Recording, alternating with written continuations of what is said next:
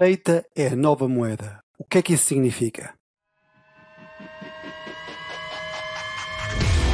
Welcome to the Marketing Square Podcast.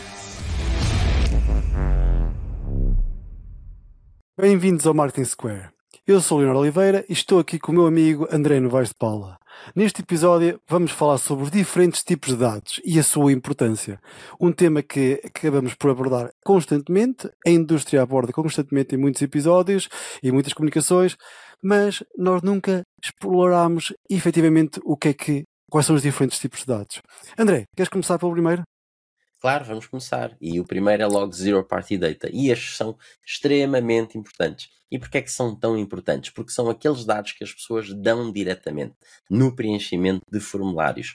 Uh, e claro que nós temos que ter formulários muito bem pensados para podermos angariar exatamente os dados que são interessantes para nós virmos a trabalhar. Nunca esquecer que isto vai dar logo a qualificação dessa, desse lead, dessa pessoa, vem exatamente destes dados que nós vamos conseguir recolher diretamente nos formulários. São extremamente importantes porque são dados que as pessoas estão a dar voluntariamente, portanto, temos que pensar que isso, claro, dependendo da informação que nós estamos a pedir, uh, isso vai ter impacto na vontade ou não vontade da pessoa de ceder esses dados, mas isto também está diretamente relacionado com a percepção de valor que a pessoa tem que vai retirar por dar esses dados, que muitas vezes é moeda de troca, não é? A moeda de troca, quando a pessoa eh, quer receber uma newsletter, é dar os seus dados e depois recebe a newsletter. Se for um lead magnet qualquer, um e-book, um report, o que seja, também dá os seus dados e aí provavelmente até podemos pedir mais informações para depois ficar do nosso lado e trabalharmos melhor essa pessoa.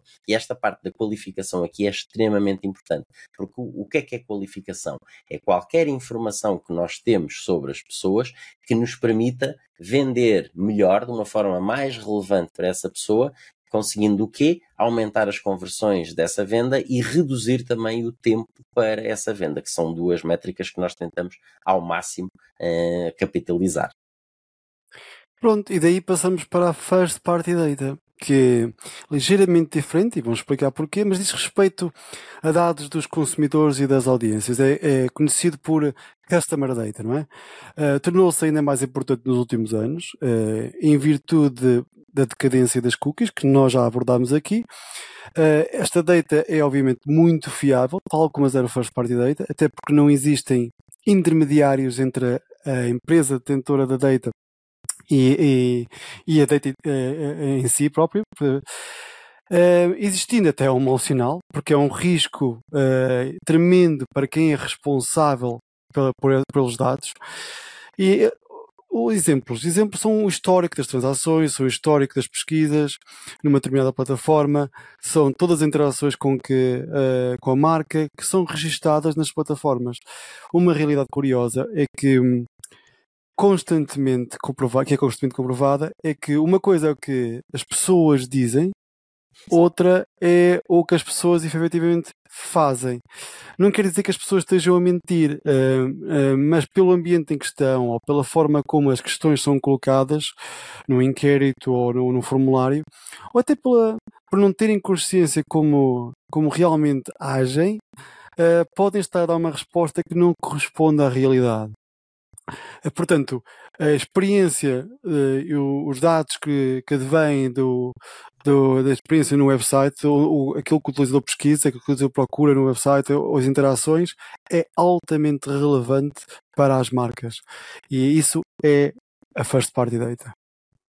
E agora passamos para a second party data. O que é que é, afinal de contas?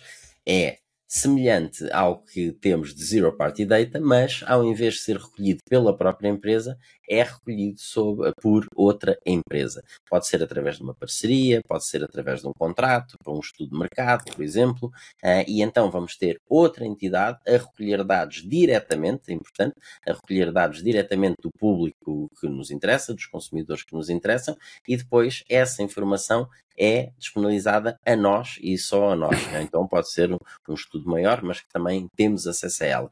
Tudo isso é considerado uh, zero party data. Pode ser alguém que fez um determinado estudo e nós depois compramos esse estudo também e esse estudo estar aberto. Uh, mas claro que se é uma coisa que é só para nós, é muito mais valiosa porque outras pessoas do mercado não terão acesso uh, a essas informações.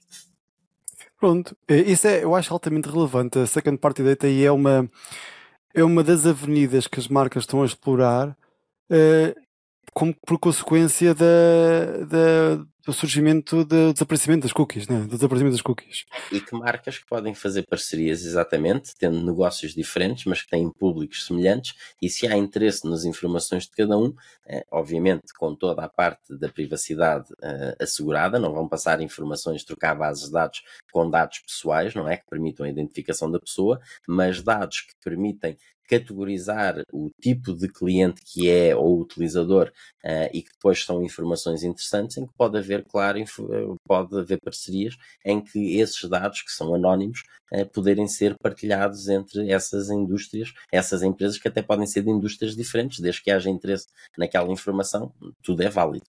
Desde que seja relevante, né? É isso Exatamente. mesmo.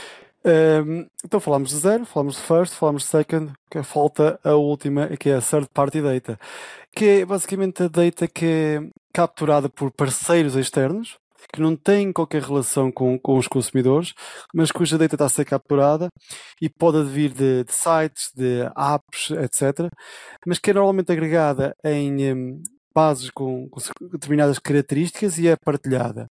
É aquela que é menos relevante, né? Porque, com, com, menos qualificada e é que traz mais risco e menos performance. Um exemplo é quando uma empresa de marketing compra dados demográficos e comportamentais uh, de uma empresa de pesquisa de mercado para segmentar melhor as suas campanhas publicitárias. Não quer dizer que não seja relevante, é relevante, às vezes numa estratégia de expansão, às, às vezes quando queremos uh, descobrir novas audiências e testar, uh, mas normalmente não funciona tão bem como uma first ou zero part data e, e mesmo como uma second data porque essas parcerias são muito bem estudadas, são estratégicas normalmente e a data que, que é partilhada é altamente relevante. A third party data nós estamos a usar, por exemplo, quando fazemos advertising em Google, quando fazemos advertising em Meta, Amazon e noutras plataformas, não é tão relevante e há menos risco como referimos. Eu não sei se quer acrescentar algo, André, aqui. Sim, quero acrescentar, não esquecer que nós temos um episódio exatamente sobre o fim das cookies, onde muito disto do que o Léo disse é explorado em maior pormenor, portanto não deixem de ouvir esse. E agora, para finalizar, temos esta data toda, não é? Zero, first, second e third party data. Onde é que nós armazenamos toda esta informação? Como é que nós fazemos esta gestão? Como é que nós depois usamos estes dados? Claro que temos que considerar plataformas que podem servir exatamente este propósito. Os CRMs, os CDPs, os DMPs eh, e os Data Hubs. Mas isso vai ficar para um próximo episódio. Pronto, e é, ficamos assim com uma, uma clara explicação com os diferentes subsets de data né? e como podem ser utilizados, para que servem. E ficamos por aqui. Obrigado por nos ouvires. Partilha, não hesites em contactar se tiveres alguma dúvida ou se tiveres alguma sugestão de tema para nós abordarmos. Obrigado. Obrigado, até à próxima.